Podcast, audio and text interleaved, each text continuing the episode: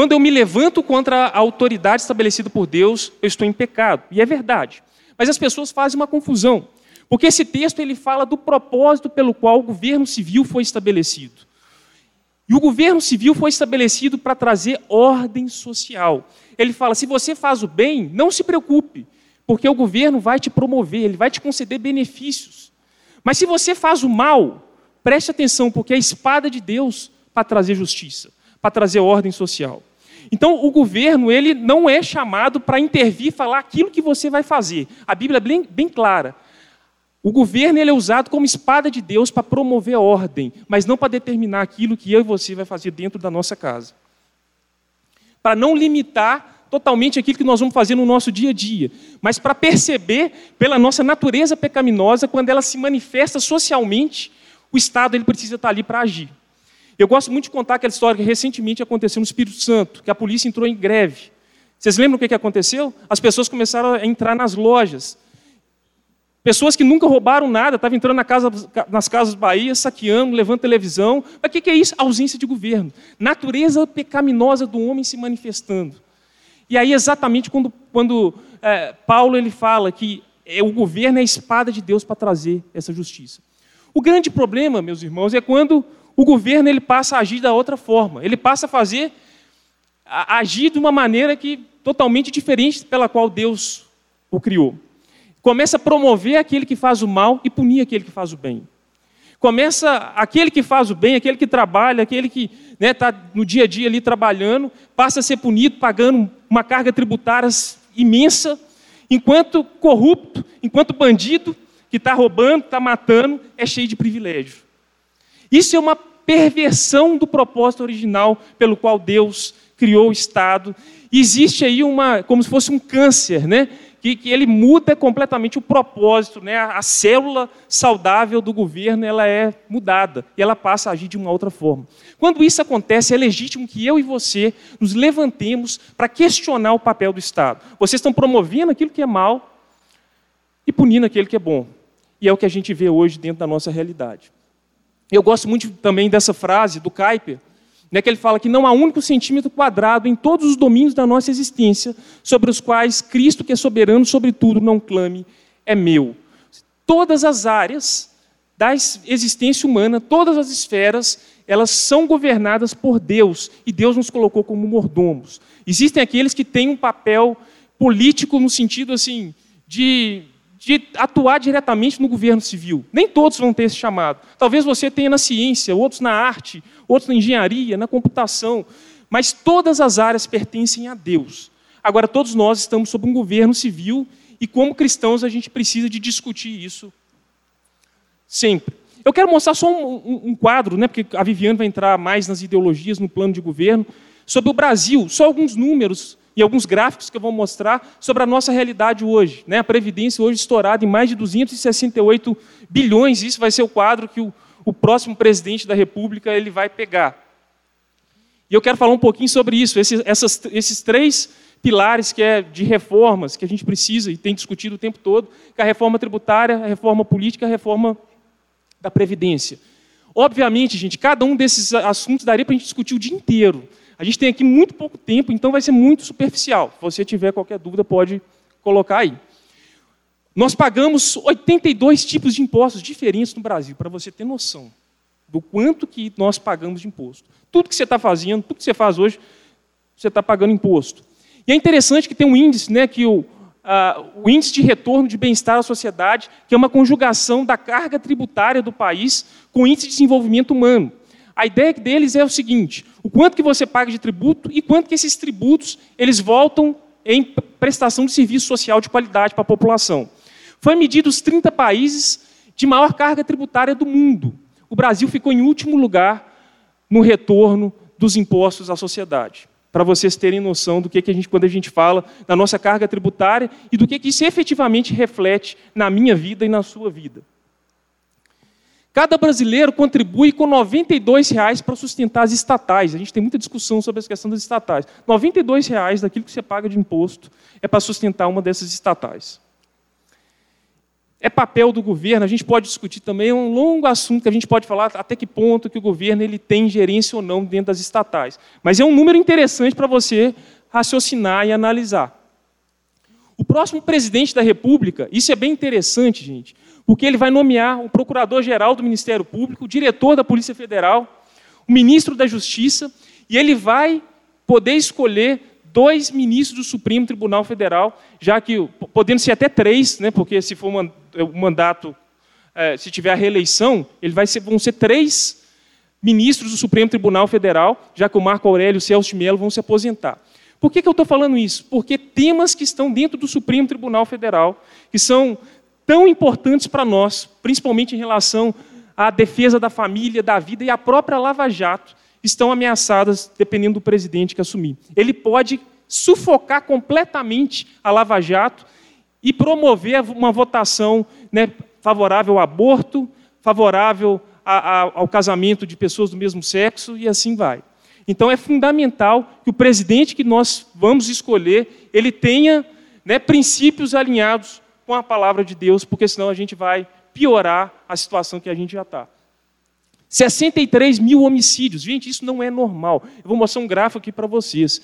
O Mineirão, ele cabe 62 mil, novo Mineirão, 62 mil e poucos.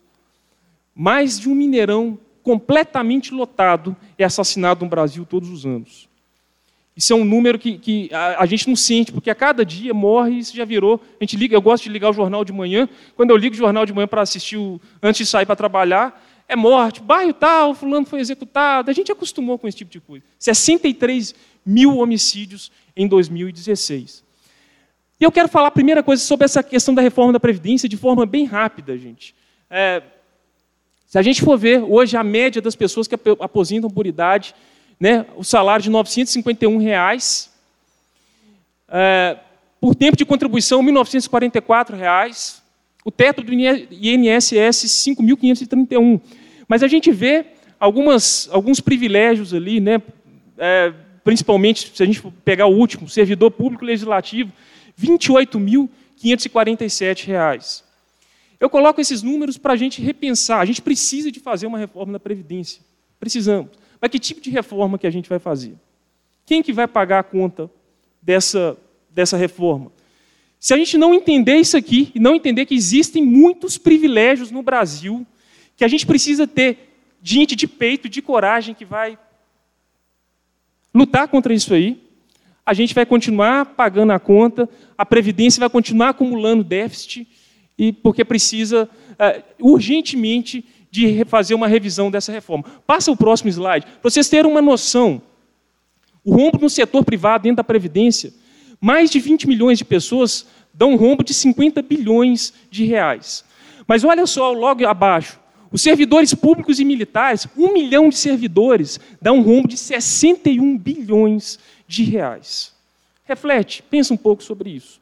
20 milhões dando um prejuízo de 50, enquanto tem servidores, um milhão de servidores, então 20 vezes mais, dando um rombo de 61 bilhões de reais nós precisamos de refletir e de pensar qual a reforma da Previdência nós queremos. A despesa da, da reforma da Previdência, né, o último número, a comparação que foi feita, mais de 400 bilhões, que é mais da soma dos orçamentos da saúde, educação, ciência e tecnologia, é, é o que o Brasil gasta aí com, com a Previdência. Pode passar. Reforma política. A gente precisa discutir urgentemente foro privilegiado.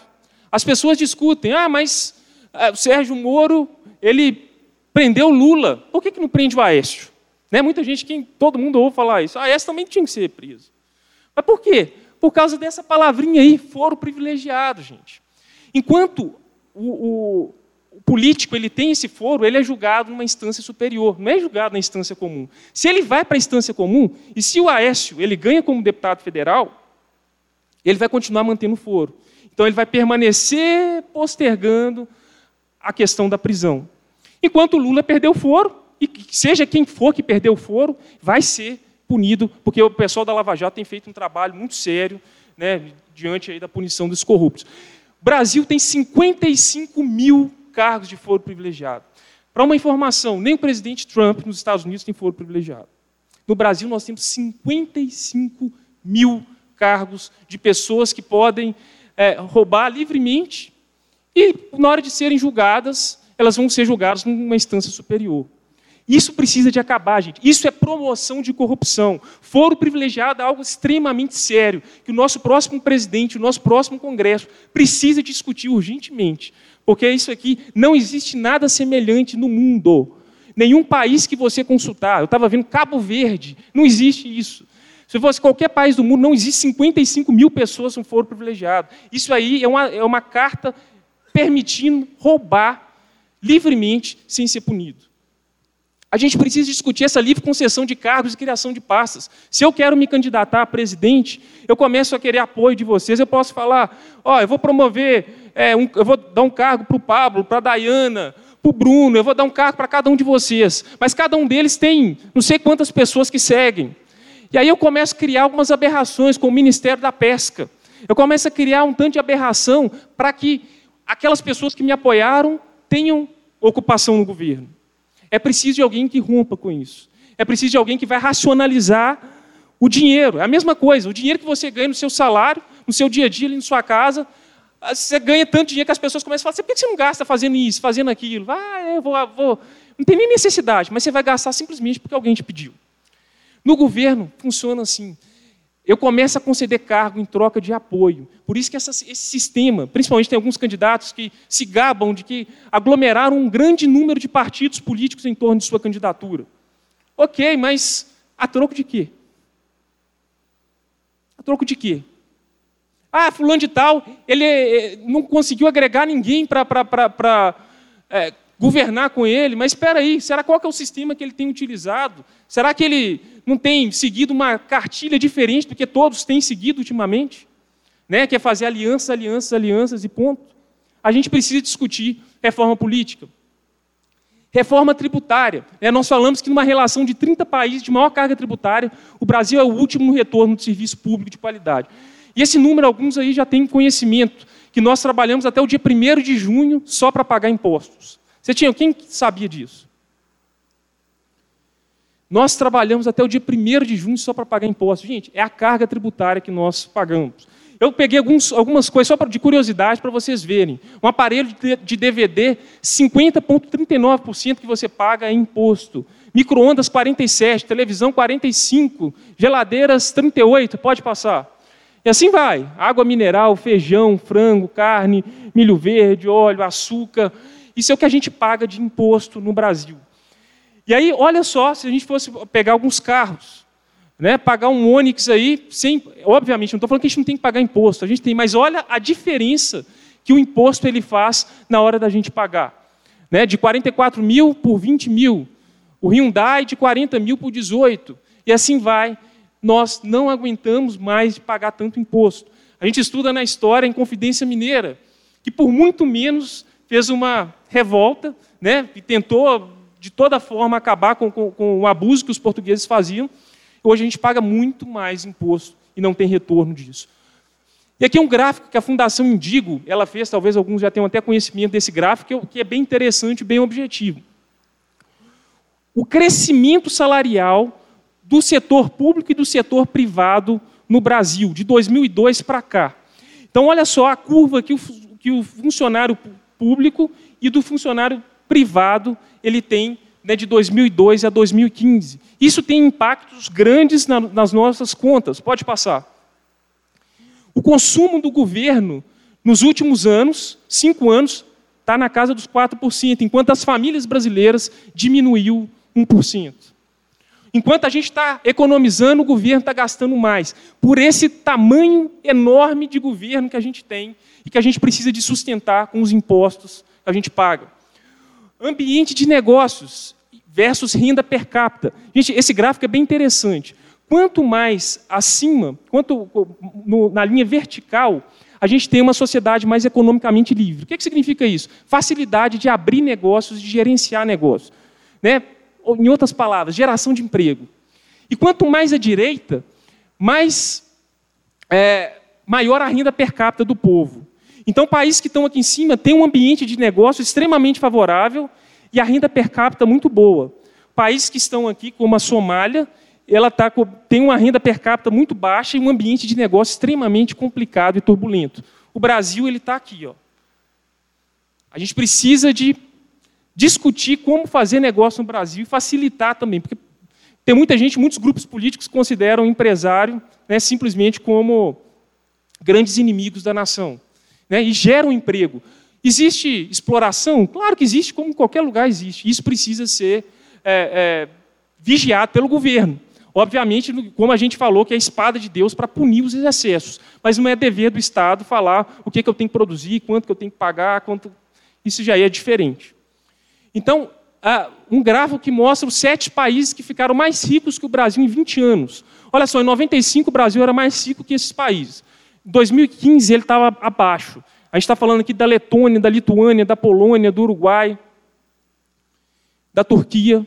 Em 20 anos, como que a gente tem descido ladeira. Pode passar. E esse é o gráfico que eu falei com vocês dos homicídios. Gente, o número de homicídios no Brasil é a soma dos homicídios em todos esses países que estão em azul. É o que nós matamos aí todo ano. Mais de 150 países. Soma tudo que está de homicídio que acontece ali. E quando a gente vai discutir segurança pública, parece uma questão né, de, de gosto. Ah, eu sou cruzeirense, eu sou atleticano, eu prefiro isso, prefiro aquilo. Enquanto a gente está discutindo isso, tem gente que está morrendo aqui o tempo todo, somando todos esses países. 150 países e territórios somaram 55.525 homicídios. O Brasil teve 55.574. Esse número já não é mais atual. O Brasil tem 63 mil homicídios que o Brasil já tem uh, no último ano. O peso da Constituição. Gente, isso é interessante, porque como que a Constituição brasileira ela muda? Alguém fez um estudo que mostra o número de palavras da Constituição brasileira. A Constituição brasileira é a mais longa de que qualquer país da OCDE ou da América Latina. Olha só, o Brasil tem mais de 60 mil palavras, enquanto país como Islândia, Japão, Dinamarca, Estados Unidos não chega a 10 mil palavras. Isso para ver como que a nossa Constituição é suscetível. Ela toda hora muda, e isso traz uma insegurança muito grande e passa a ser é, de difícil acesso para as pessoas né, terem compreensão de como que a nossa Constituição ela avança. Pode passar. Quanto que os parlamentares ganham a mais que o povo? No Brasil, 16 vezes, na África do Sul, próximo disso. Em outros países, você vê que chega ali duas vezes, quatro vezes, mas o Brasil é desproporcional se a gente for comparar o quanto que os parlamentares ganham em relação à média da população brasileira. E aí um gráfico, um quadro que mostra o nosso Congresso Nacional, quanto que o nosso Congresso custa por hora. Por hora. 1 milhão e 160 mil reais por hora. Mais de 28 milhões de reais por dia é o que o nosso Congresso Nacional custa. Gente, tem necessidade da gente ter ah, tantos benefícios assim, auxílio moradia com um salário de 33 mil reais. Se a gente fizesse uma seleção aqui agora de, de, de, de emprego, falasse assim, você não vai ter auxílio moradia, mas seu salário é 33 mil reais. Quem quer? Eu duvido que alguém ia sair daqui. Todo mundo ia se candidatar.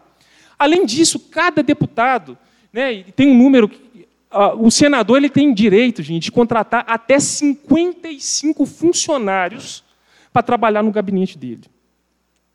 55. E os salários são salários assim que variam aí de R$ 3.500 até 10, 12 mil reais. E se eu sou senador, eu falo assim, gente, esse grupo aqui, aqui não tem 55 pessoas, eu acho que não. É, esse grupo todo aqui, eu vou dar, vocês vão me apoiar e eu vou dar emprego para todo mundo. Tem necessidade de um senador ter 55. Nós temos 81 senadores. 513 deputados. Cada deputado não pode contratar 55, não, acho que são 45. Eu não vou lembrar aqui. Mas pensa só, 513 vezes 45, mais 81, vezes 55, mais auxílio moradia. A gente chega nessa conta de 1 milhão e 160 mil reais por mês. A gente vê, eu, eu gosto muito de ver de deputados que fazem assim, ó, eu estou abrindo mão do meu auxílio moradia, estou abrindo mão disso, como um exemplo. Mas isso deveria ser seguido por todos eles. Né, porque é um absurdo com a população brasileira, da maneira que nós vivemos hoje, das nossas condições, a gente tem um Congresso Nacional de mais de um milhão por hora. Pode passar. E o último gráfico, antes da Viviane subir, é, esse foi divulgado recentemente sobre o índice de desenvolvimento humano do Brasil. Né, isso avalia escolaridade, avalia renda per capita e avalia longevidade, expectativa de vida. Né? Em resumindo, qualidade de vida da população. Nós ocupamos a 79 posição e nós estamos incrivelmente atrás da Venezuela. É, atrás da gente tem o Azerbaijão, né? o Líbano, Macedônia, Armênia, Tailândia, são os nossos parceiros aí em termos de qualidade de vida. Né? E que Brasil você quer para o futuro? É a minha pergunta. Porque com esses números, quando a gente começa a ver a situação, né, tão alarmante, a gente não tem noção. A mesma coisa quando a gente pega, a gente ouve falar que fulano de tal está doente. Aí você vai lá e pega o exame dele e começa a analisar. Fala, cara, o pulmão já foi. Só está respirando com meio pulmão. O Brasil, ele precisa urgente de socorro. Nós não precisamos só de um presidente da República forte, a gente precisa de um Congresso forte, deputados, senadores fortes. Precisam, precisamos de pessoas que vão ter peito para enfrentar isso aí. Porque são, para chegar nesse quadro, muitos e muitos anos, comendo mal, bebendo mal, dormindo mal, sem atividade física. Não foi da noite para o dia que a gente chegou nisso. É fruto de um sistema político que vem se arrastando por muitos e muitos anos e que chegou nessa situação que realmente não dá mais. E a pergunta é: o que nós vamos fazer? Viviane vai, pode vir, Viviane, ela vai falar agora um pouco sobre as ideologias por trás dos partidos, vai falar um pouco sobre os planos governamentais. E você fica à vontade né, para escrever suas perguntas e depois a gente vai ter aí uns minutos no final para a gente discutir. Então, muito obrigado e até mais.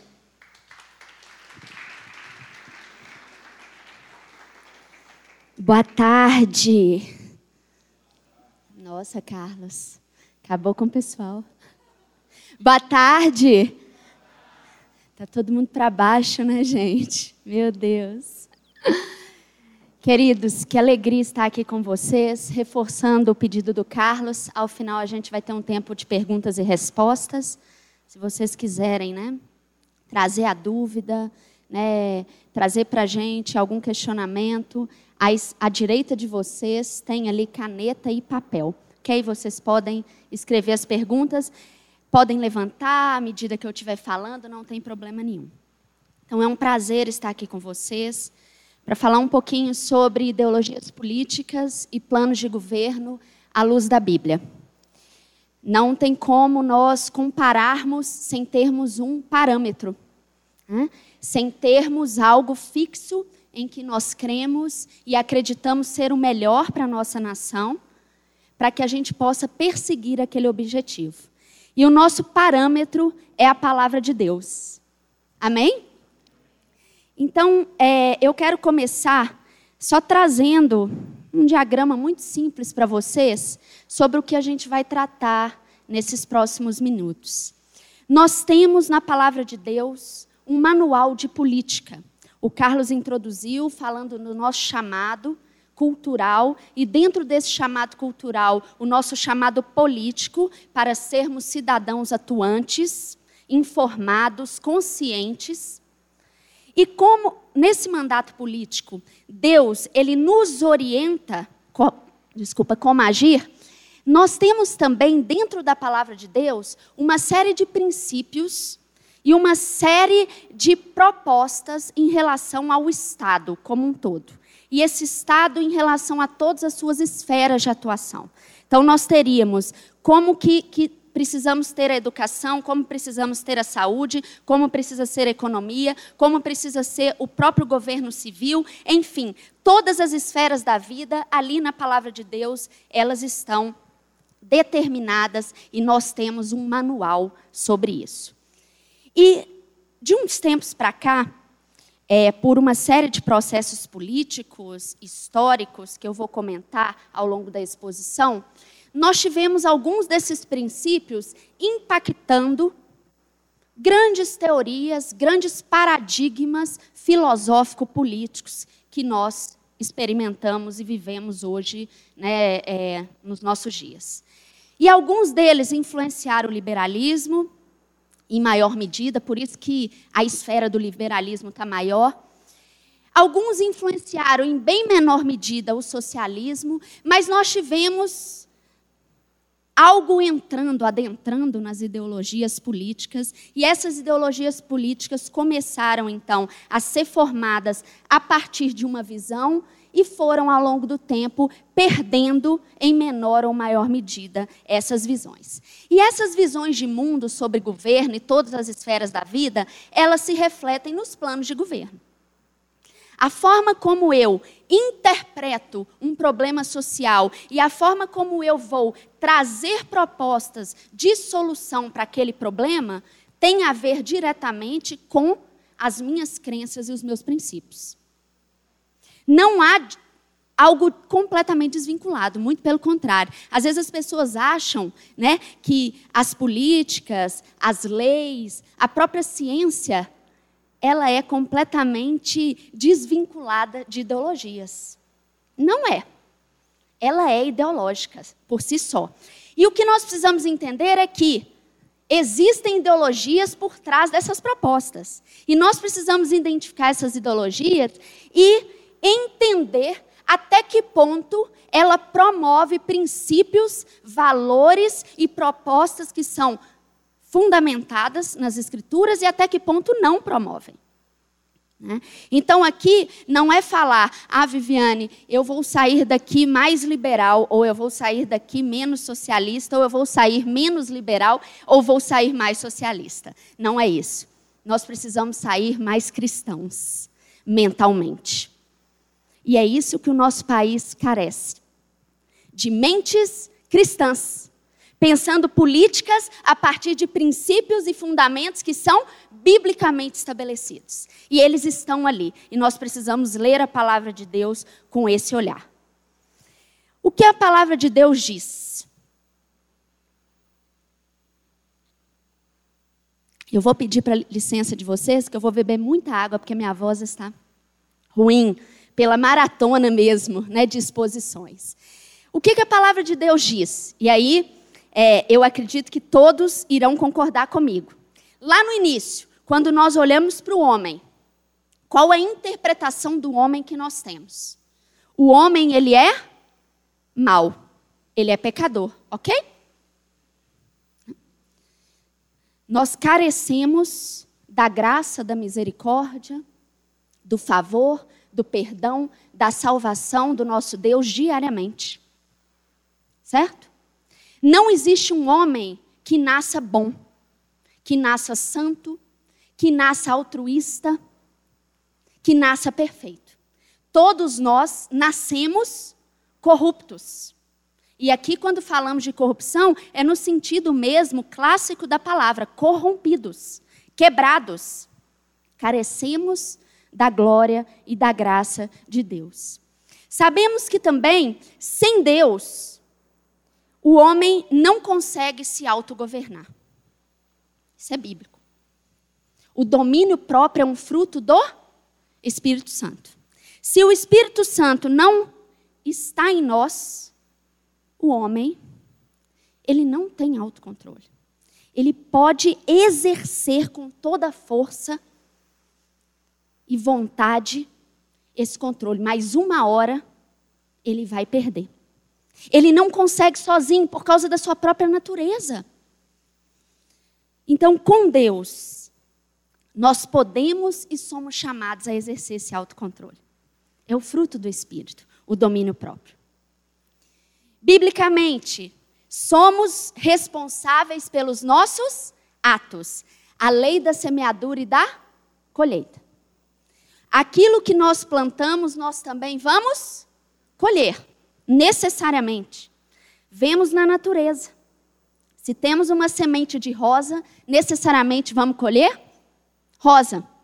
Se somos pessoas amorosas, vamos colher atitudes para conosco amorosas. Se somos brutos, ignorantes, as pessoas também serão brutas e ignorantes. Nós temos a responsabilidade por nossos atos. E esses atos necessariamente geram consequências. O salário do pecado é a morte. O pecado tem um salário, ele tem uma consequência. Assim também como a santidade, ela tem uma consequência. A vida eterna com Deus. Assim também como as nossas obras aqui na terra têm consequências a coroa da vida. Recompensa. Por fim, nós cremos que a salvação do homem está apenas em Deus. O homem não se autossalva. É impossível o homem por si só garantir a sua eternidade em vida ou em morte. O homem não tem esse controle. A salvação está somente em Deus. E toda a direção que nós temos vem das Escrituras. Qual a cosmovisão bíblica, então, para cada área da vida? A cosmovisão, ela está baseada nesses princípios. Assim como as, as ideologias estão baseadas em princípios, e nós vamos contrapor. E aqui não vai dar tempo de trazer todos os estudos bíblicos, todas as referências, e ao final eu vou deixar para vocês, vocês podem tirar foto, procurar, né? mas vou passar rapidamente para a gente entender. Bem, na esfera pessoal, né? nós, o que a Bíblia vai dizer? Nós somos livres, mas a nossa liberdade, ela tem limites. E esses limites, eles são os próprios limites que a palavra de Deus nos coloca. Tudo nos é lícito. Tudo nós podemos fazer, mas nem tudo convém. Existem limites. E Deus estabelece esses limites na palavra dele. Se nós lermos lá Deuteronômio, Levítico, Números, nós vamos ver uma série de leis, começando lá de Êxodo 20, com os Dez Mandamentos. Deus estabelece limites. E dentro daqueles limites, nós somos livres. E os nossos atos ali, lembrando, têm consequências. Nós somos responsáveis pelos nossos atos. Na esfera familiar, a palavra de Deus é muito clara em dizer que a autoridade sobre o lar e sobre os filhos é dos pais. Quem deve ensinar no caminho a criança? O pai e a mãe. Não é a escola, não é o Estado, não é a igreja. Quem deve ensinar? O pai e a mãe. Todo o resto é complementar, mas o papel primordial, primário, é do pai e da mãe. A educação moral e religiosa, ela pertence à família. Não sei se vocês conhecem como funciona o sistema educacional em Israel, né, que tem uma tradição mantida desde a antiguidade, mas lá os pais, eles educam seus filhos até os 13 anos. E só depois os filhos vão para escolas técnicas, para se profissionalizar naquela área que eles têm vocação. Por que isso? Porque só dentro de casa que nós temos o controle sobre o que os nossos filhos estão aprendendo. Quando nós passamos a competência para terceiros, nós vamos perdendo o controle. E é isso que nós temos visto no Brasil. A escola tem educado as nossas crianças.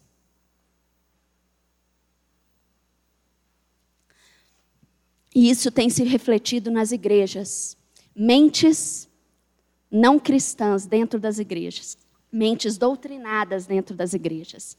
Porque as escolas estão ensinando o que pai e mãe deveriam ensinar. Na Bíblia também, a saúde e a previdência social, elas estão na esfera da família. E isso é um choque para a gente. A gente, aqui no Brasil, é ensinado, ensinado a ter saúde pública e previdência pública. Nós somos ensinados. O SUS é o direito de todos. Isso está na Constituição de 88, vem do movimento sanitarista no Brasil, desde a década de 40, ganhando força na década de 70. Por quê? É um dever do Estado. Biblicamente, A saúde, ela não engloba apenas a questão física e a questão mental. Ela também tem uma, uma parte muito forte espiritual. E por isso, por ser algo muito mais complexo e integral, ela é de responsabilidade não do Estado, mas primariamente da família e, em segundo plano, da igreja, que é onde nós tratamos as questões de alma e do espírito. Tudo isso, gente, depois vocês vão poder ler. Né? Eu não consigo ficar parando para explicar cada ponto. A gente precisa passar, mas nós temos bibliografia extensa sobre esses temas. Esfera econômica. Biblicamente, os indivíduos são livres e devem ser livres para produzir, distribuir, consumir, consumir e acumular riquezas. É a famosa liberdade individual de empreender e a famosa liberdade de mercado ou livre mercado. Nós temos também um forte apelo bíblico de combate à pobreza. Qual pobreza? A que é gerada por injustiça, e eu vou explicar mais à frente o que é injustiça biblicamente falando, e a que é gerada por exploração. O Carlos trouxe muitos dados sobre isso. Né? Então, esse tipo de pobreza nós não podemos admitir. Além disso, combate à corrupção, sonegação de impostos. Às vezes a gente trata a corrupção só na esfera política. E, na verdade, a corrupção ela está na esfera econômica também. Quantos profissionais liberais, quantas empresas sonegam impostos? São muitas. Inclusive, os levantamentos mostram que a maior corrupção no Brasil é a de sonegação de impostos e não é a corrupção pública. Mas por que não falamos sobre isso? Por que não atacamos esse problema? Questão a jurisdição eclesi eclesiástica da igreja. Biblicamente, nós precisamos ser livres. Nós não podemos ter um Estado que seja um Estado cristão. Não é essa a proposta. Nós precisamos ter um Estado cujas políticas públicas sejam baseadas em princípios bíblicos. Mas o Estado, instituição, não é a igreja. E nem pode ser a igreja. Essas esferas não podem se confundir. Igreja é uma esfera, Estado, que é o governo civil, é outra esfera, completamente diferente. E a igreja não deve tomar o Estado e gerir o Estado. A igreja deve influenciar. É diferente. E aí, a última esfera de governo civil. Biblicamente, o Carlos já até apontou, como está escrito em Romanos 13 e em outros textos também bíblicos. O Estado é responsável pela garantia e promoção de ordem e segurança, primariamente. Se, se alguém já estudou um, um autor chamado Weber, Max Weber, né? O Weber ele é muito claro em definir o Estado, porque a visão do Weber é uma visão cristã de Estado. E ele vai falar que Estado é o monopólio do uso do poder da força. Ponto. É o monopólio do uso do poder da força. Se olharmos para o Rio de Janeiro, qual o grande pro problema do Rio de Janeiro? A ausência de Estado. O Estado deixou de ter o monopólio do uso da força. Abriu mão. Quando não há um Estado legítimo, há um Estado ilegítimo. Sempre haverá um Estado. Sempre alguém vai monopolizar o uso da força.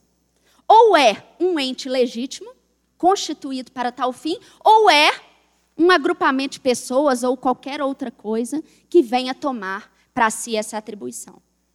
E também nós temos um Estado que deve promover a justiça, principalmente pela igualdade de todos perante a lei. Bem, isso é a Bíblia. E o liberalismo, Viviane?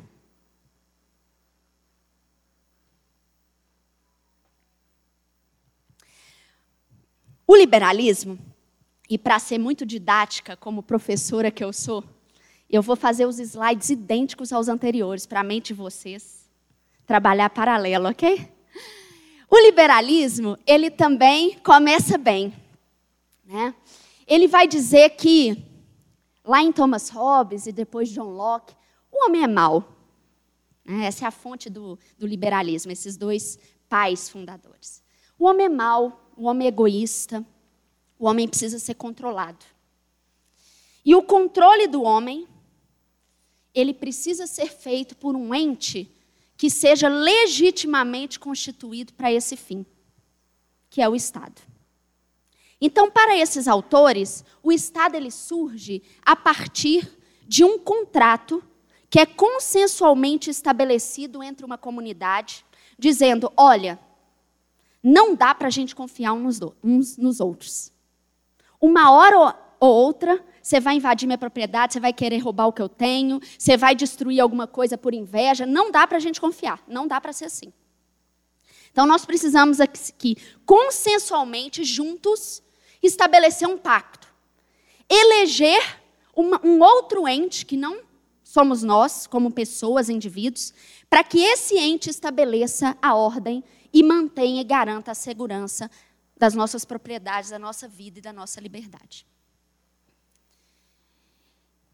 Essa comunidade, então, ela faz o que nesses autores é conhecido como contrato social.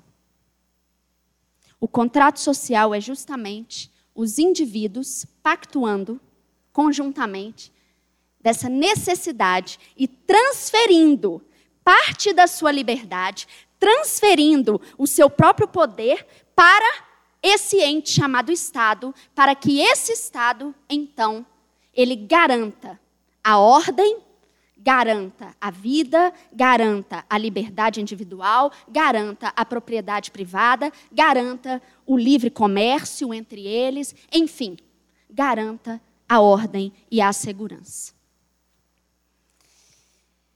Para os liberais, o homem, por ser mau, ele carece dessa autoridade legítima. E é somente pela lei que vai, inclusive, criar esse ente soberano chamado Estado, que esse homem vai con conseguir se autocontrolar. Então a lei ela impede crimes em grande medida. Não todos, mas serve para impedir crimes.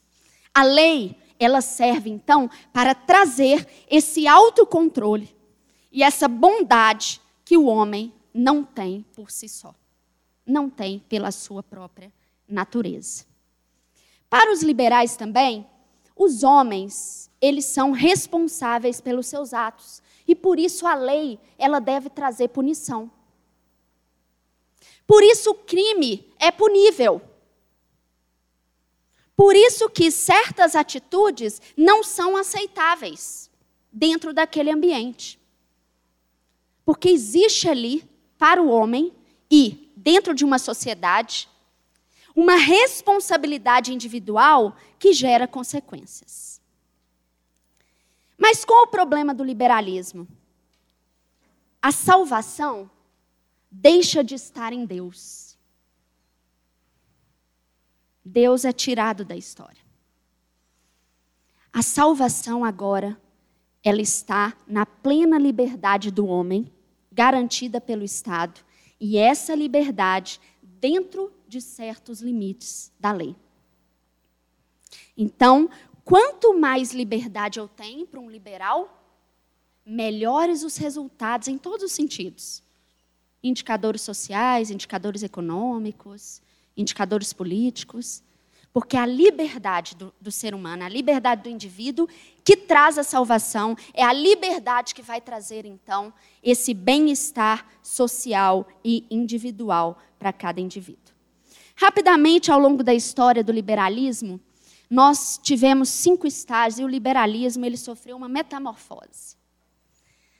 Hobbes e, e Locke, que foram os primeiros pensadores dessa ideologia, e se basearam naqueles princípios, eles enfrentaram muitas críticas, porque o liberalismo, ao ser implementado com essa lógica de liberdade total, total, e quanto mais melhor, com alguns poucos limites, e esses limites seriam limites relacionados à ordem e à segurança individual, não deu certo. Então, nós tivemos um capitalismo industrial selvagem no século XVIII, que gerou muita desigualdade, que gerou muita exploração e que gerou uma crise financeira gravíssima no mundo, que foi a crise de 29, né? A crise lá nos Estados Unidos. E nesse processo de perda de controle por essa liberdade que era simplesmente limitada e humana, né, sem qualquer vínculo ao que Deus falava, ou sem qualquer vinculação ao que as Escrituras estavam ensinando sobre as diversas áreas, surgiram críticos, não só dentro do liberalismo, mas fora do liberalismo, e é aí que surge o socialismo, e que a gente vai contrapor daqui a pouco. E nesse processo de crítica, o liberalismo foi chamado a se reconstruir. Aí assumindo outras formas. E ele vai, foi sofrendo uma metamorfose. A primeira transformação que ele passa é justamente no início do século passado, século XX, pós-crise, em que nós temos o surgimento de um Estado num outro molde, molde liberal, que é o Estado regulador e interventor. As grandes empresas exploravam, nós tínhamos grandes monopólios no mundo, uma concentração de renda enorme, muita injustiça, muita desigualdade e muito problema social e muita crise. E aí o que acontece? O Estado, então, começa a interferir na esfera econômica. O liberalismo, que antes não tinha braços na esfera econômica, passa a ter braços na, no mercado. Opa, monopólio não, agora só oligopólio. Opa, precisamos também aqui de um seguro-desemprego, porque o mercado não está conseguindo absorver toda a mão de obra. E surge o seguro-desemprego nessa época, lá nos Estados Unidos. E o Estado então começa a colocar sua mão dentro da economia, mesmo dentro da ideologia liberal. Não funciona tão bem. Os resultados sociais não vêm. E aí, mais uma vez, o liberalismo é chamado a responder por aqueles problemas. E aí, outro braço do liberalismo surge. O liberalismo agora passa a ter braço também na sociedade. E surge, então, dentro do liberalismo, o famoso estado de bem-estar social, que muitas pessoas acham que é dentro do socialismo, por causa do bem-estar social. O estado de bem-estar social é um estado liberal que é um braço do liberalismo também na esfera social. E agora então eu tenho um Estado que intervém na esfera econômica e um Estado também que intervém na esfera social. E o estado de bem-estar social, ele ficou conhecido como estado da igualdade de oportunidades. E aqui um parênteses.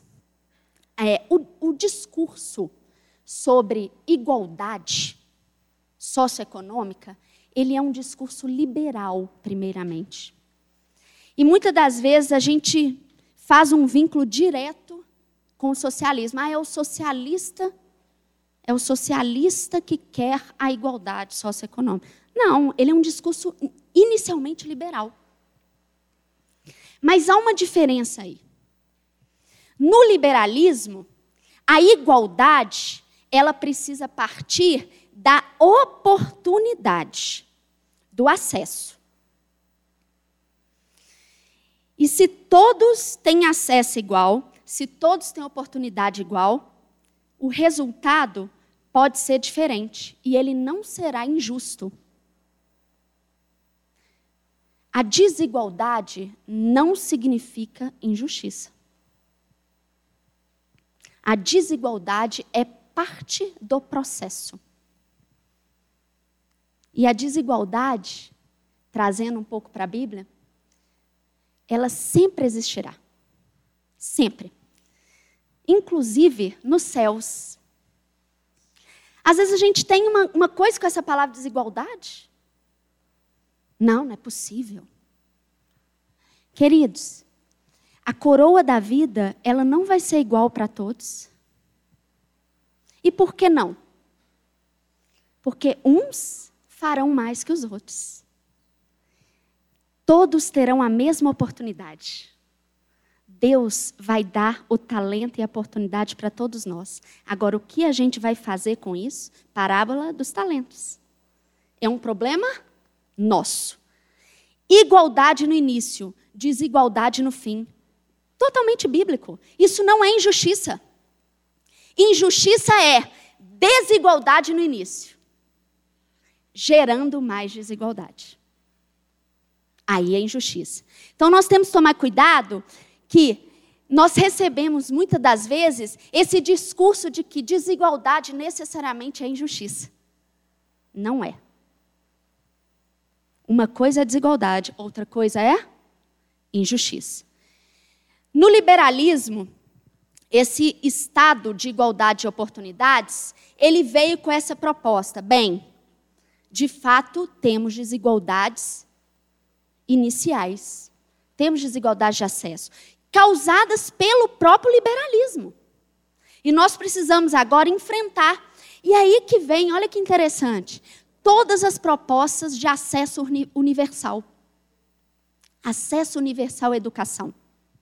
Igualdade de oportunidade. Acesso universal à saúde. Igualdade de oportunidade. Isso não é socialista. Isso é liberal na sua origem. Mas aí, o liberalismo chega no último estágio, que é o estágio atual que é o estágio mais problemático do liberalismo, que é o que nós chamamos de estado de escolha. Já não bastava mais o Estado intervir na economia e ter um braço na sociedade. Agora o Estado também está metendo o braço dele na esfera privada do indivíduo. E o que nós temos visto? O Estado tem tutelado questões privadas que não é de competência dele. Então, ele está tutelando sobre família, ele está tutelando agora sobre casamento, ele está tutelando sobre uma série de coisas, adentrando em outros espaços. E por que, que a gente chega, então, no estágio 5, que é o estágio de escolha? Porque nós tivemos um vírus que adentrou dentro da filosofia política. E esse vírus foi o vírus do subjetivismo ou da subjetividade. Nós agora paramos ou olhamos menos para tudo que é objetivo, tudo que é vindo da razão, tudo que é comprovado naturalmente pelos nossos olhos, para olharmos para tudo que é subjetivo, em nome dessa famosa diversidade que nós temos. Ah, porque é diverso. O ser humano é diverso. Pluralismo. Mas nada disso é objetivo. Tudo isso é subjetivo. E esse vírus da subjetividade que nega inclusive a ciência, na questão de gênero, por exemplo, nega a ciência. Isso adentrou para o liberal. E aí a gente tem hoje liberais que defendem muitas coisas subjetivas em nome da liberdade. Mas não é essa liberdade que se pregava no início do liberalismo. A liberdade tinha limites. E esses limites, e esses limites eram justamente limites para garantir o bem-estar individual e do ser humano. Voltando então, como que a gente pode aplicar cada princípio do liberalismo às esferas aí, fazendo uma contraposição a cosmovisão bíblica. Indivíduos são livres na esfera pessoal e hoje, no estado de escolha, devem ter suas vontades e suas liberdades, independente de quais sejam e quais consequências elas tenham, tuteladas pelo Estado. Então, mesmo que a questão de gênero seja um transtorno que precisa ser tratado, eu hoje trato como algo natural e o Estado tem que tutelar isso. Cientificamente, é um problema. Problema de saúde, como um câncer. Mas não é, porque é a minha liberdade. Então eu tenho que tutelar. O Estado precisa recepcionar, independente das consequências que aquilo gere. Na esfera familiar, nós temos sim esse apelo pela família como autoridade, a educação moral e religiosa pertencente aos pais e né, essa saúde e previdência aí vinculadas também à família. Na esfera econômica, indivíduos que são livres para produzir, distribuir, consumir e acumular, mas hoje com restrições, sujeito a controle do Estado, sujeito a normas que, inclusive, impeçam concentração de renda, que impeçam exploração e que impeçam injustiças. E o combate à corrupção. Na esfera eclesiástica, o livre exercício ao sacerdócio, que é o Estado laico, né? E o governo civil, responsável por ordem, segurança e, vindo aí do Estado né, de igualdade de oportunidades, essa justiça também socioeconômica. Além da democracia, que também é bíblica.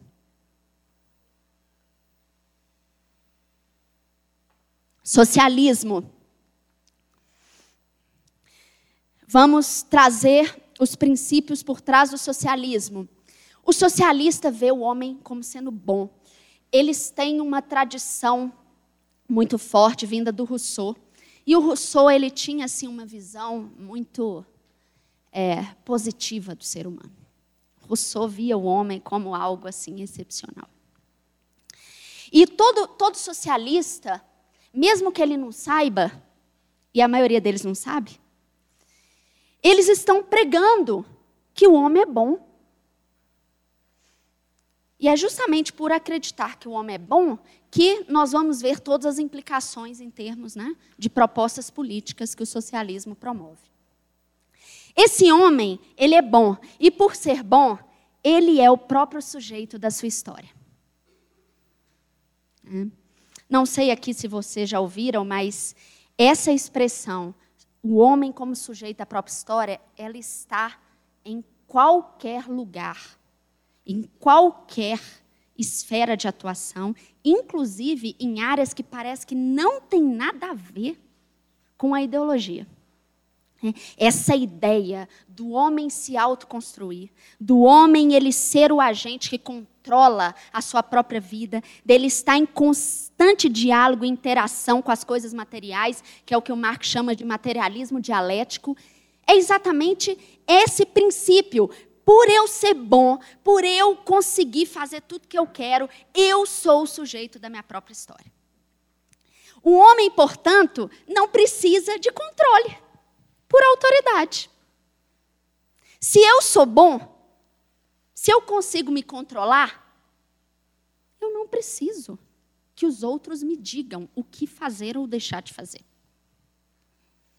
E daí vem o princípio da vontade do povo como soberana.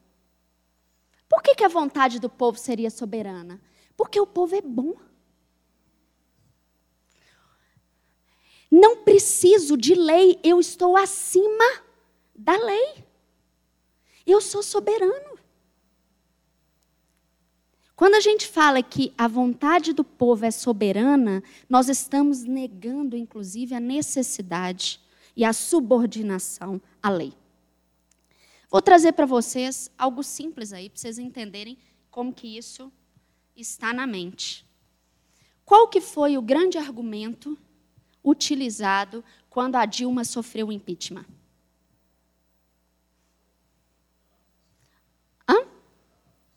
Não, a pedalada é para ela sofrer, né? Mas o, o, pessoal que defende a Dilma, o que, que eles falavam? Golpe, por quê? Por que, que é golpe? Porque a nossa vontade tá acima, queridos. Não tem lei. Rito legislativo cumprido? Comprovação? Não. A vontade do povo que elegeu a Dilma está acima. Por que, que agora a, a, o PT entrou contra o TSE na decisão de impugnar a candidatura do, do Lula? Porque o TSE. Quem é o TSE? Quem é o TSE? O que é a lei eleitoral no Brasil diante de um herói? O homem é bom. Nós estamos acima de qualquer lei, nós somos soberanos. Esse é o primeiro parágrafo do plano de governo do Haddad barra Lula. Eu vou mostrar para vocês. Primeiro parágrafo. Isso é forma de pensar. E isso tem implicação. Homem é sujeito dos seus atos, mas os atos, por o homem, pelo homem ser bom, pelo homem estar acima de qualquer lei, não necessariamente meus atos devem ser puníveis. Então, o fato de eu ter roubado, o fato de eu ter tido improbidade administrativa, o fato de eu ter comprado um apartamento, desviar dinheiro, isso, queridos, não interessa. Não interessa. Isso não deve ser punido. Por quê? Porque eu sou Deus. Sou eu. Eu faço, eu aconteço. Eu sou soberano. É, é uma ideia. Salvação do homem está na liberdade total. Entre parênteses. Não é liberdade. Libertinagem, né? A gente tem no nosso crentez, né? Essa palavra. Libertinagem não é liberdade. A liberdade, ela sempre tem limites. Ela é conhecida onde pode ser exercida. A libertinagem não, tudo é válido, independente de transgredir, inclusive o outro, né, o direito do outro, por meio da destruição de uma estrutura social opressora dominante. Socialismo aplicado a, jurisdições. Pessoal. Indivíduos, eles são livres certo? Eles são sujeitos da sua própria história, eles fazem o que eles querem. E aí, o liberal hoje anda de braço cruzado com o socialista. Por quê? Porque uma vez que eu preciso ter as minhas liberdades plenamente garantidas, eu também quero que elas sejam tuteladas pelo Estado. Letícia está aqui, ela é da área do direito. Como é difícil hoje a gente defender alguma coisa. Porque as duas mentes, elas estão lutando pelos mesmos direitos. As duas mentes. Elas querem direitos que, na verdade, não são direitos, porque estão baseados em subjetividades, querem que estejam, de fato, tutelados pelo Estado, sejam garantidas. Família isso aqui é muito claro, tá, gente? É, o Manifesto Comunista tem 28 páginas, né? vocês podem ler lá, e isso é palavra do Marx, tá? A família é a fonte de opressão e injustiça. Se a família é o lugar em que há a opressão, a opressão surge e toda desigualdade e injustiça é gerada, lembrando que na mente socialista, desigualdade necessariamente é injustiça. Se vocês ouvirem qualquer pessoa que tem essa mente falando, vocês vão perceber que eles trocam essas palavras como se significasse a mesma coisa. Desigualdade é injustiça, injustiça é desigualdade. Porque para eles toda desigualdade é injustiça. E aí, a fonte, a origem dessa desigualdade é a família. Não qualquer família, a natural. E não só a família natural, a patriarcal, a que tem homem e mulher. E onde o homem, ele exerce de fato a sua autoridade dentro do lar. Não estou falando de um homem violento. Não é isso. Não estou falando de um homem que não ouve a sua esposa. Não é isso. Nós sabemos aqui exatamente quais são os papéis sociais de homem e mulher e que esses papéis são complementares. Educação, ela pertence ao indivíduo e ela deve ser um processo libertador, emancipador. Para quem é da área de educação aqui, o principal promotor ideológico do socialismo na área de educação é o Paulo Freire. Paulo Freire é, é, é o socialismo em todas as, as páginas dos seus livros. dos vários que eles têm. As palavras já indicam isso: autonomia, opressão, oprimido, opressor. É essa ideia de que existe sim um modelo que oprime. Esfera econômica, produção, distribuição e acumulação controlados pelo Estado, em nome da redistribuição de renda e da redução da desigualdade socioeconômica. Um Estado gordão, inchado, controlando tudo. Eclesiástica, um Estado ateu, porque nada é tolerável. Se eu defendo qualquer coisa hoje, com argumento científico, e eu, eu já sofri isso muitas vezes, porque eu vou em muitos espaços, ciência, constatação, a pessoa fica sem outro argumento, ela me taxa de religiosa. Porque você é religiosa. Você é crente. Não estou falando de religião, estou falando de ciência. Porque você está aqui para defender seus princípios e você também, colega. Todos nós. E por que somos taxados? Porque para eles, a tolerância só é válida para aqueles que seguem a mesma cartilha deles. Para o resto, mas nós que somos intolerantes, né? Nós é que não aceitamos. Governo civil, responsável pela redistribuição de renda e garantia de uma sociedade igualitária. E aqui eu paro mais uma vez. Igualdade dentro do socialismo é igualdade no fim. Tanto que, qual é o grande objetivo do socialismo real? Qual que é o grande objetivo? Ter uma sociedade em que toda a renda, todos os meios de produção sejam igualmente distribuídos. Essa é a proposta de Marx. Isso é o que ele prega, isso que os seus seguidores pregam.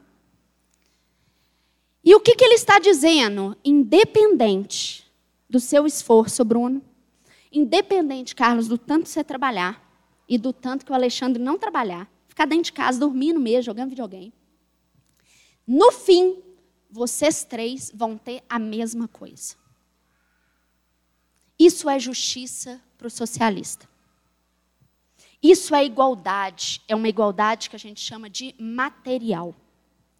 Independente dos meios, independente do esforço, independente do desempenho, independente do mérito, no fim, todos teremos a mesma coisa. Vocês estão fazendo aí, né, queridos, as, as analogias, né? Em todos os sentidos. E aí eu quero passar rapidamente pelos planos de governo dos cinco primeiros candidatos a presidente.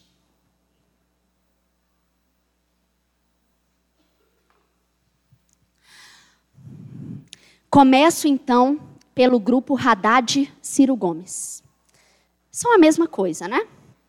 É. Inclusive, são planos muito parecidos. Alguém aqui já leu os planos de governo? Não, ninguém. Ah, um, mais ou menos. Então, tudo vai ser novidade? Que beleza, hein? Queridos, Haddad e Ciro Gomes, eles estão no âmbito dos partidos mais socialistas que nós temos no Brasil. Né? E aí, não é eu que estou falando, não. É o Estatuto dos Partidos, tá? Não sou eu que estou julgando que é o PT e o PDT, certo? Alguém aqui já teve curiosidade de ler um estatuto de um partido? Também não? Hein, gente? Eu sei que a leitura é chata mesmo e tudo, mas é bom, né, de vez em quando, a gente entrar nesse meio aí. Então, esses dois candidatos, Haddad, Haddad e o Ciro, eles representam as propostas socialistas para o país.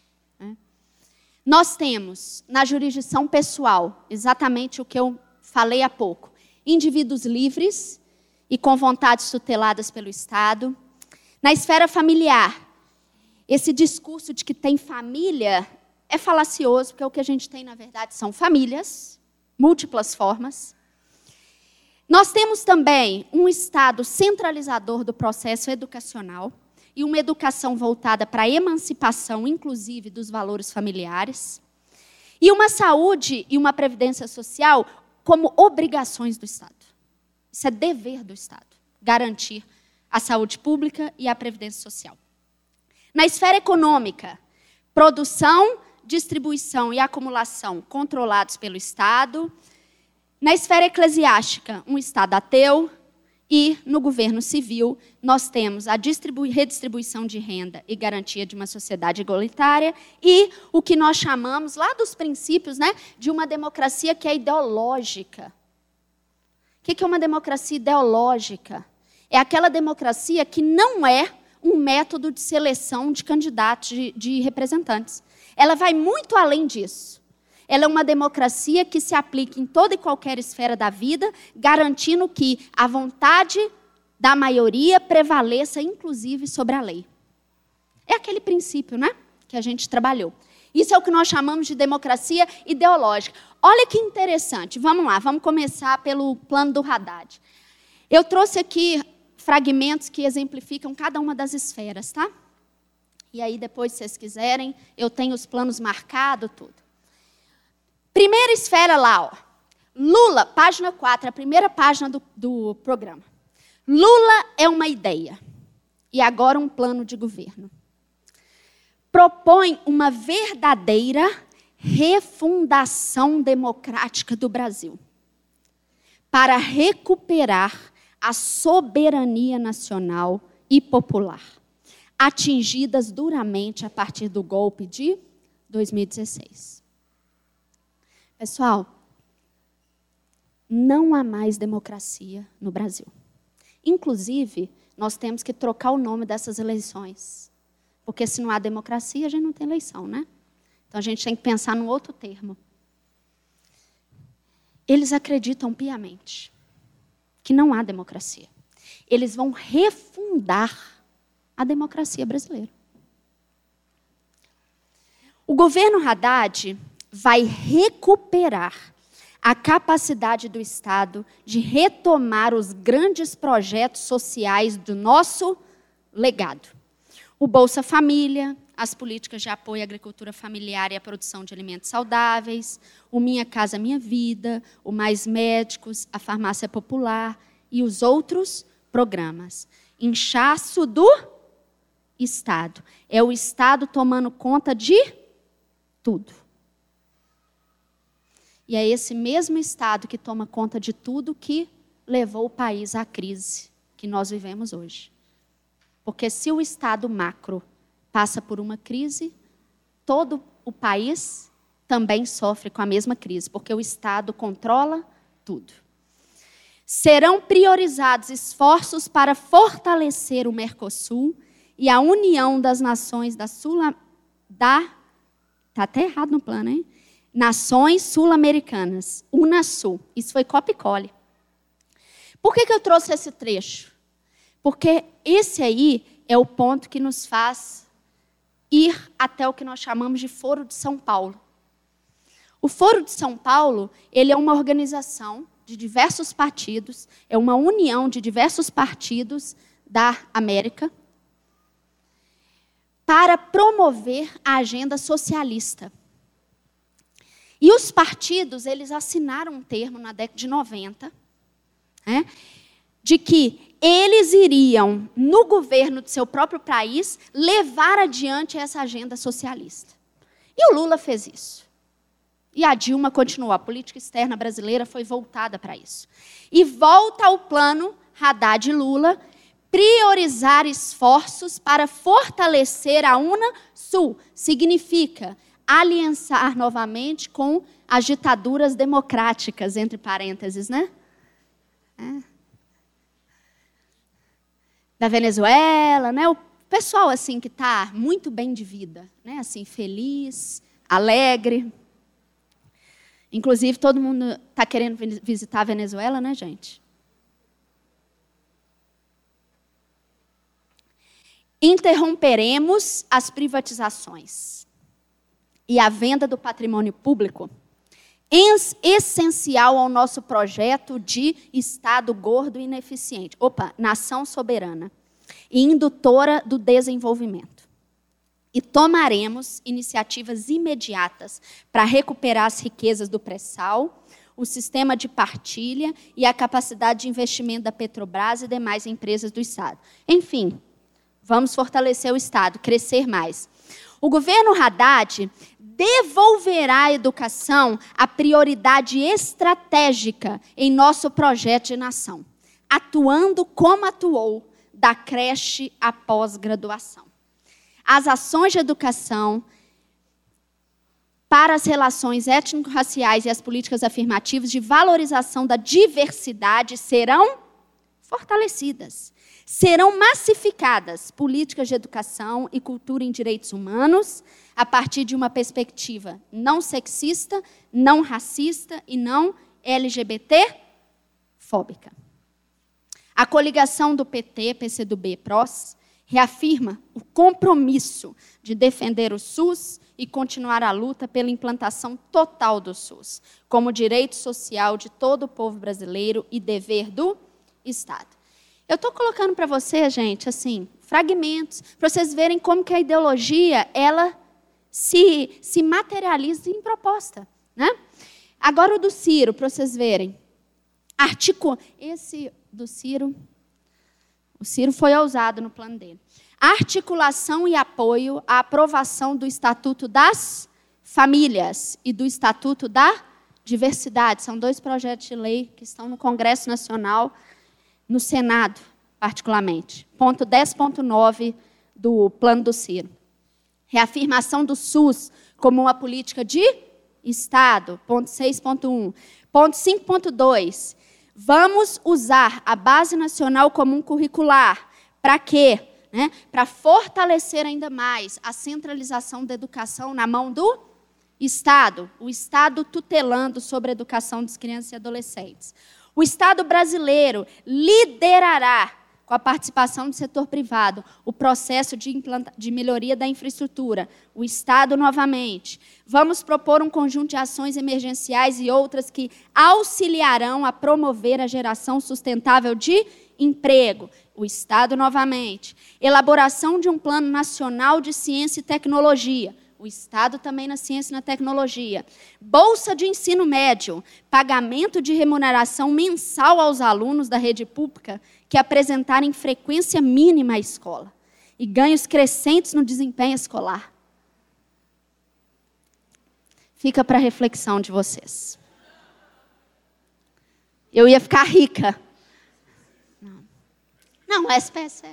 O SPC virou até piada, né? A gente, né? Mas o SPC está no plano dele mesmo. Não foi algo que ele só falou, não. Bloco Alckmin Marina Silva. É, que também são muito semelhantes. É muito importante aqui. Eu não falei antes, porque é muita informação para pouco tempo. E eu tenho cinco minutos. Mas é, o socialismo, ele tem várias vertentes dentro dele. Tá? A vertente que eu foquei inicialmente é a vertente do socialismo científico, que é o marxismo. Mas nós temos socialismos mais brandos, como o socialismo tópico, que é o que nós chamamos hoje de social-democracia. Tá? Então, o PSDB, por exemplo, Partido da Social Democracia, é um partido socialista que bebe do socialismo que a gente chama socialismo utópico, que é um socialismo mais brando. Ele não prega a revolução. Tá? Ele prega um Estado macro, fortão, grandão, que, que tem alguns braços mais liberais, mas é um Estado voltado para essa promoção da igualdade material também. Então vejam, Alckmin e Marina Silva, aí eles estão com os mesmos tipos de princípios né, nessas jurisdições. Indivíduos são livres e devem ter suas vontades e liberdades tuteladas pelo Estado também.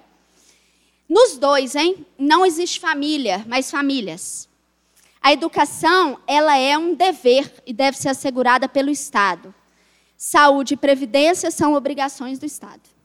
Na esfera econômica, Indivíduos livres, mas com restrições. Então é um socialismo que ele tem, ele bebe um pouco, né, é, de alguns princípios liberais. Na questão eclesiástica, ele não prega um Estado ateu, ele prega um Estado laico. E no governo civil, ele tem uma diferença. Ele acha que o governo realmente tem que ser menor na esfera econômica, mas muito grande na esfera das políticas sociais. Enquanto para o socialismo científico, o anterior, o governo é grande em todas as esferas. Alckmin, então, o plano do Alckmin é muito pequeno, muito, extremamente conciso. Não sei se vocês abriram, tem mais imagem dele do que proposta. É sério. Ficou bonito, ficou colorido, cheio de foto, né? Mas tem 15 páginas só, contadas as páginas de foto. Né? O que, que o Alckmin vai colocar lá? Alguns fragmentos. O Brasil, ele precisa se tornar um país mais justo, onde a igualdade de oportunidades seja assegurada pela educação pública de qualidade e por programas sociais que assegurem uma vida digna aos mais vulneráveis. Então, esse é apelo mesmo né? um Estado muito forte, muito atuante na esfera social. Um Estado que de fato intervém, um, um Estado que tem políticas, né? é o Estado que é responsável por essa esfera. Privatizar empresas estatais de maneira criteriosa. Então, não vou sair privatizando tudo. A gente tem o conhecimento de que o Estado está muito grande na esfera econômica, a gente precisa reduzir, então a gente vai com critérios, privatizar.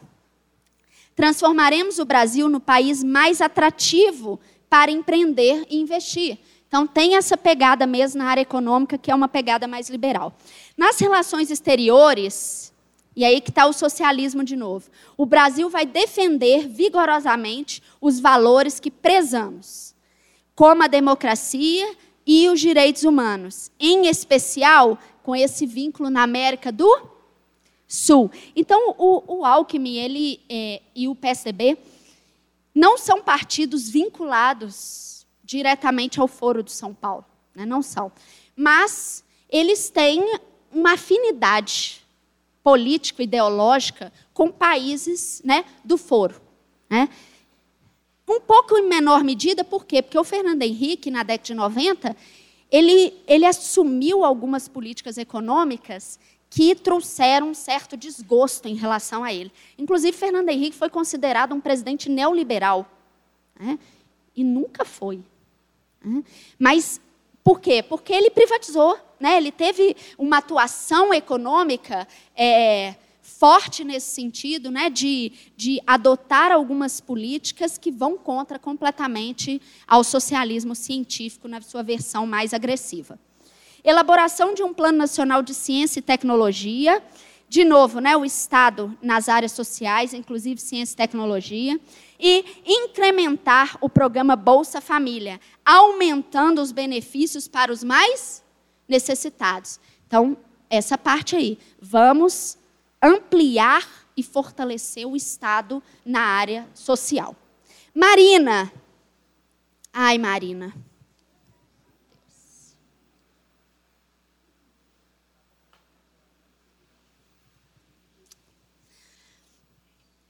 As proposições do Plano Nacional de Promoção da Cidadania e Direitos Humanos LGBT serão consideradas na elaboração de políticas públicas específicas.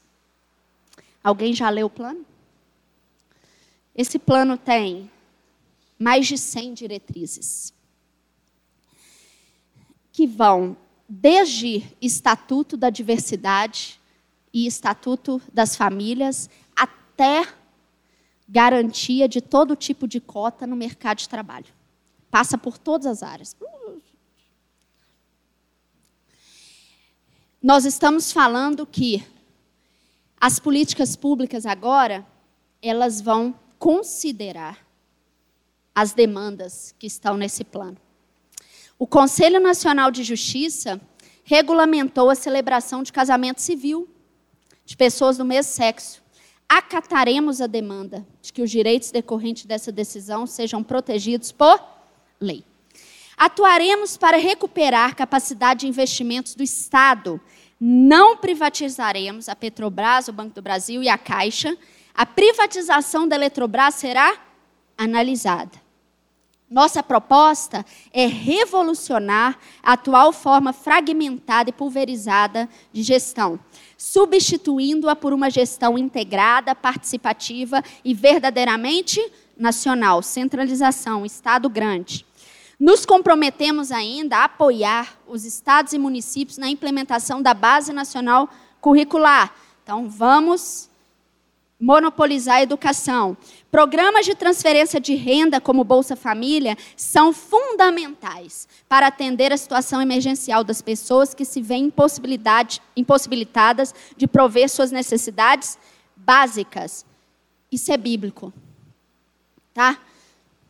Gente, nem tudo é lixo, tá? É exatamente para isso que deve servir assistência social biblicamente. Emergência. Eu gosto sempre de dar o exemplo na Bíblia. O povo de Israel passou 40 anos no Egito. Eles não tinham como produzir para si mesmos. Não tinham. Eles eram andarilhos, ok? Eles não tinham material, eles não tinham nada. A produção não daria, porque para plantar e colher tem tempo, não é verdade? Demora. O que que Deus fazia então? O que que Deus fazia? Mandava todos os dias. O quê? Maná, não é verdade? Deus tinha uma política assistencial ali. O povo precisava. O que, que aconteceu? Quando eles entraram na terra prometida, depois das guerras, qual foi a primeira coisa que acabou? O maná. O que, que Deus está nos ensinando? Nós temos sim que socorrer o necessitado. Não estou falando que nós vamos deixar de olhar para o pobre, não é isso, não, queridos. Nós temos sim, isso é papel nosso. Mas a assistência, ela tem um propósito. E ela tem também um fim. Ela não é eterna. Ela não causa dependência. Ela não tem o fim só de deixar a pessoa satisfeita ali, sobrevivendo. Não é isso. O fim dela deve ser a promoção. Opa! E aí eu aplaudo é, a Marina. A visão está certa. Esses programas devem ser é, preservados e ser associados às condições para a inclusão produtiva. Eu tenho que inserir no mercado de trabalho essas pessoas. Eu tenho que dar para elas as ferramentas, as possibilidades para que elas saiam daquela situação. E não ficar retroalimentando a dependência. Né? Isso é assistencialismo bíblico. Fim, candidato Bolsonaro.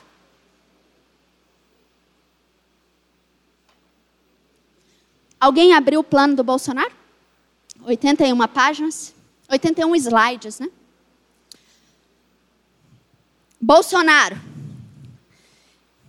Esfera pessoal. Indivíduos são livres dentro dos limites da lei. Todo mundo sabe as posições do Bolsonaro em termos a essas tutelas do Estado, né? A questões subjetivas, que ele é completamente contra. Familiar. Pais são autoridades sobre seu lar e seus filhos. A educação moral e religiosa pertence aos pais. Econômica, indivíduos livres para produzir, baixa regulamentação e controle do Estado. Eclesiástica, liberdade religiosa. Governo, governo mínimo em todas as áreas, exceto segurança, que é um governo que deve ser responsável pela garantia e promoção de ordem e segurança. Plano do Bolsonaro. Página 2, é a primeira. Propomos um governo que defenda e resgate o bem mais precioso de qualquer cidadão, a liberdade.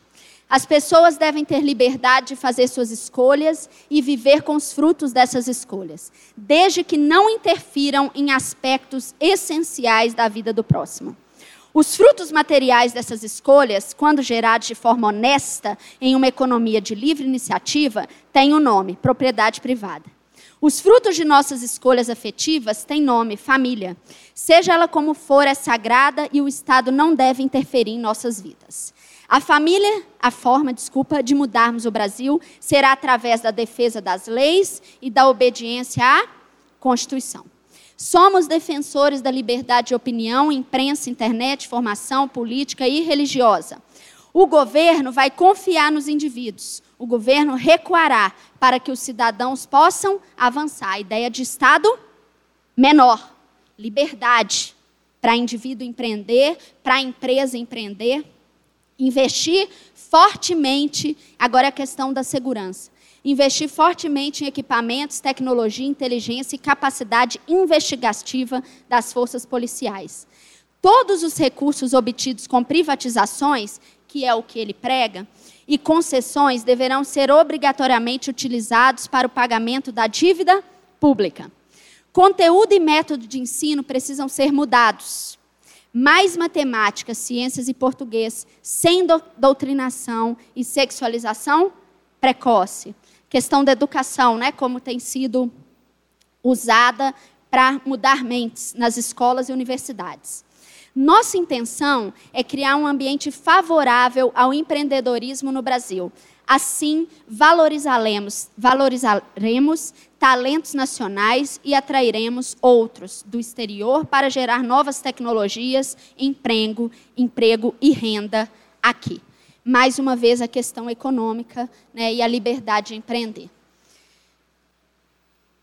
Eu vou deixar, nós vamos ter um momento de perguntas agora, de 10 minutos, mas eu vou deixar aqui é, onde vocês podem achar essas referências, né? E, e onde vocês podem buscar realmente é, sobre a cosmovisão bíblica, sobre as ideologias. Eu tenho uma coluna no Gospel Prime com 18 artigos, cada um de um tema sobre uma esfera, analisados biblicamente. Então, por que, que eu falei que a educação pertence aos pais? Por que, que a saúde e a previdência estão na esfera familiar? Está tudo lá tá? Não dá tempo da gente falar um a um, mas os estudos, tudo está lá. E claro, deixo também aqui onde estão os planos de governo, para que vocês leiam. Né? Não precisa ler em detalhes, mas passe o olho para você ver de fato é, como que essas ideologias elas perpassam cada tema e você fazer de fato uma escolha consciente, lembrando que visões geram consequências. Né? E o Carlos mostrou todas as consequências que nós temos vivido no nosso Brasil, porque visões têm sido materializadas em políticas públicas e as políticas públicas têm gerado consequências que nós temos aí experimentado nos últimos 30 anos. Então pense, vote consciente, leve seu papelzinho com todos os, os números anotados, né, gente? Né? Nada de ficar olhando para o chão e vendo se tem alguém, ou procurando na lista lá, né, naquela lista com 1.500 nomes né, disponíveis, em quem votar. Nós temos um papel crucial para mudar a nossa nação e Deus nos chama para isso. Ele não vai enviar anjos para mudar o Brasil. Má notícia. Ele não vai fazer um milagre no Brasil. Má notícia, queridos. Deus não vai intervir porque ele deu essa atribuição a nós. É nós que temos que escolher certo e participar. Isso cabe a nós, não são os anjos e nem a Ele mesmo. Né? Então, ou nós passamos a exercer o nosso papel, ou vamos continuar lamentando né, e, e chorando e vivendo as consequências. Carlos, vem aqui. É, tem perguntas? Cadê o pessoal da pergu das perguntas?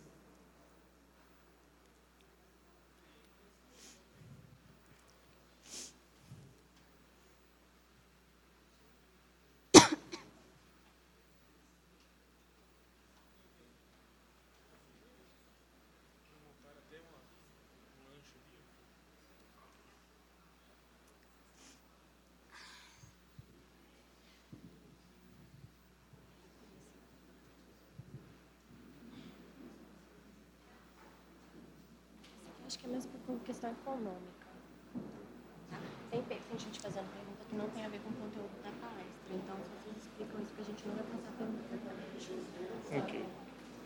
Tem uma pergunta, algumas perguntas elas é, se repetem, né? E a gente vai pegar algumas aqui que vai ter uma abrangência maior. Uma pergunta aqui: qual é a consequência da matéria da revista The Economist no cenário político e econômico do Brasil?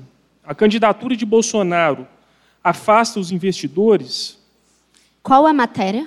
Quem do The Economist. É, eu, eu, acho, é, essa, essa matéria. Várias, é, né? é mais recente? O mercado, e eu acho que não só né, o mercado, mas a sociedade está polvorosa com um, o modo como o Bolsonaro tem se portado diante de várias situações.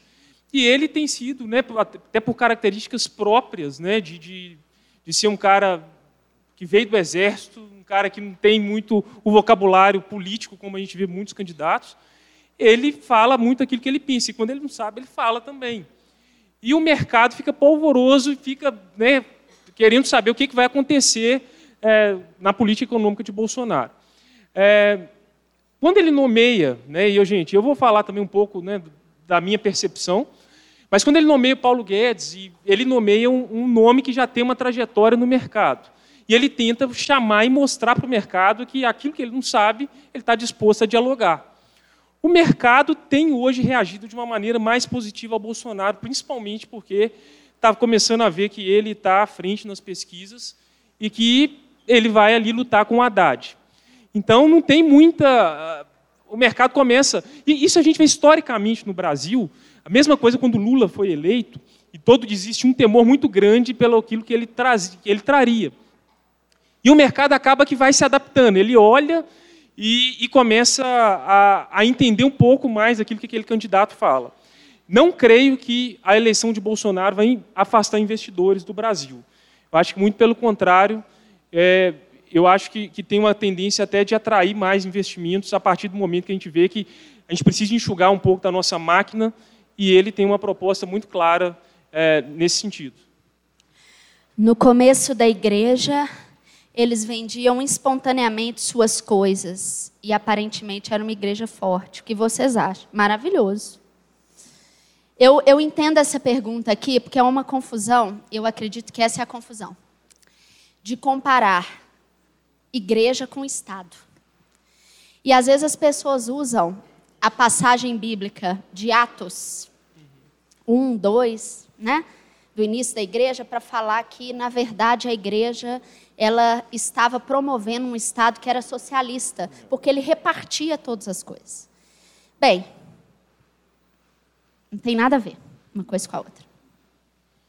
A igreja ali de Atos, ela vivia debaixo de um império. Ok? Ali, o império era o Estado. Né?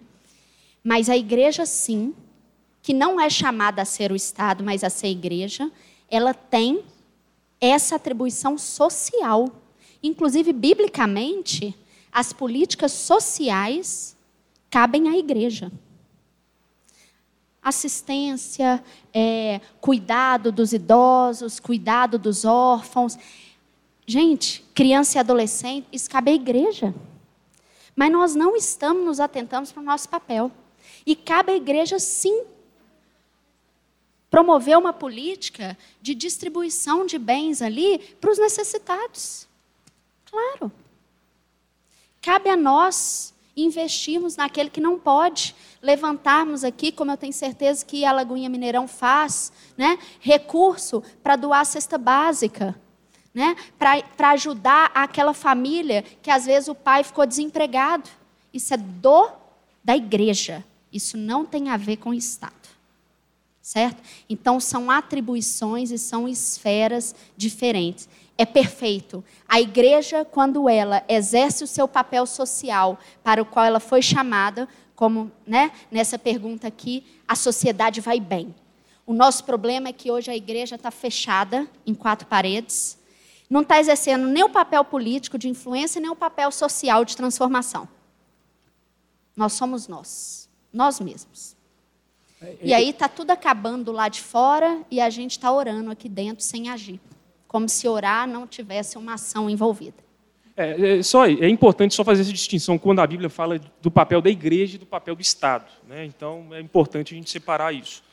É, pergunta: as urnas eletrônicas têm sua transparência questionada. O O problema é, haverá como confiar no resultado? É, gente, eu trabalho numa, numa, numa empresa de software também. Não sou desenvolvedor. Mas eu sei que a, a forma de que as urnas, né, o, o programa que está por trás, ele pode ser sim adulterado. É, existem algumas, algumas evidências que isso pode acontecer. O, o que, que as nossas autoridades elas alegam? Que tem uma auditoria, que isso está sendo feito, é, que, que as pessoas estão dando, que isso dá uma credibilidade. Mas uma das coisas que a gente questiona é a questão do voto impresso. Né? Por que, que não tem isso? Né? Teve até um projeto de lei para ter voto impresso e isso não, não ocorreu. Isso é transparência. Quando a gente fica querendo esconder muito alguma coisa, obviamente vai levar, levantar desconfiança. Né? Então, se a gente quer fazer algo né, que, que as pessoas confiem, a gente precisa de transparência. Gostaria, essa é a última, queridos. É, tem outras ali que, que são mais comentários, né, e tudo, não tem muito a ver com o que a gente está falando. Então, quem, por, por, questão de tempo, quem fez, pode me procurar e procurar o Carlos agora, tá? Sem problema.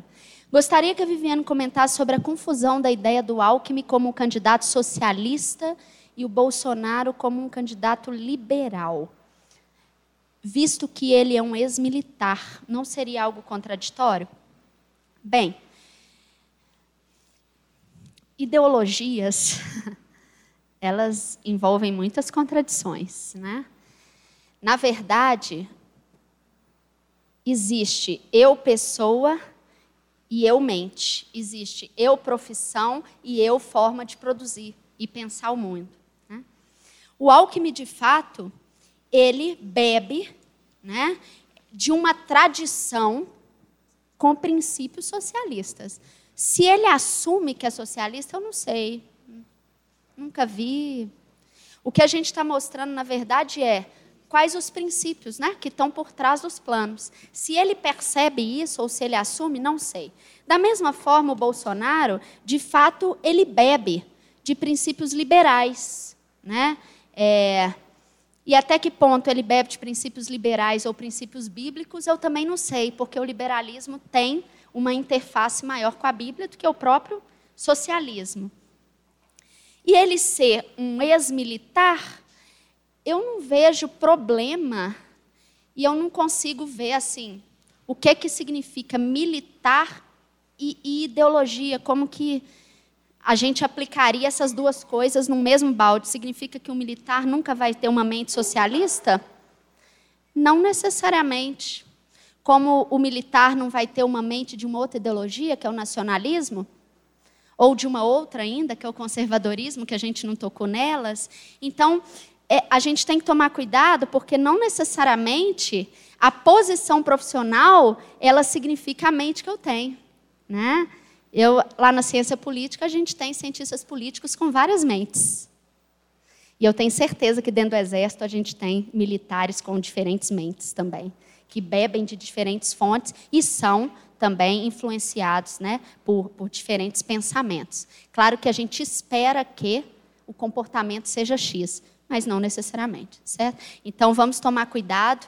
É igual o cristianismo, para encerrar.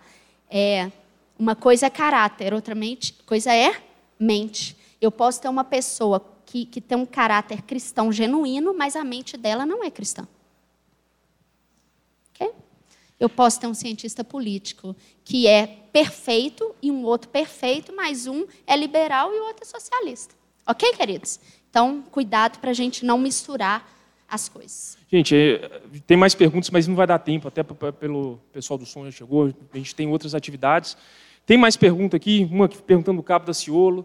A gente pode, depois pode perguntar, a gente pode. Glória a Deus. fala, fala da Ciolo, fala da Ciolo para esse povo. Mas a gente, é, a gente vai ter um café aqui, vocês fiquem à vontade para a gente conversar, bater um papo, que a gente poderia ficar a noite inteira aqui conversando. Tá joia? Então agradecer né, o pastor Bruno, agradecer a, sempre a Lagoinha Mineirão por abrir esse espaço. Né, como igreja é muito bom a gente poder conversar disso. Então Deus abençoe. Quem quiser, gente, participe das reuniões do GAP, viu? Nós temos reuniões aqui na Lagoinha Mineirão todo sábado. Então entre em contato com a gente para participar da reunião. É, tem as nossas páginas também no Facebook, no Instagram, curte lá, a gente está sempre à disposição.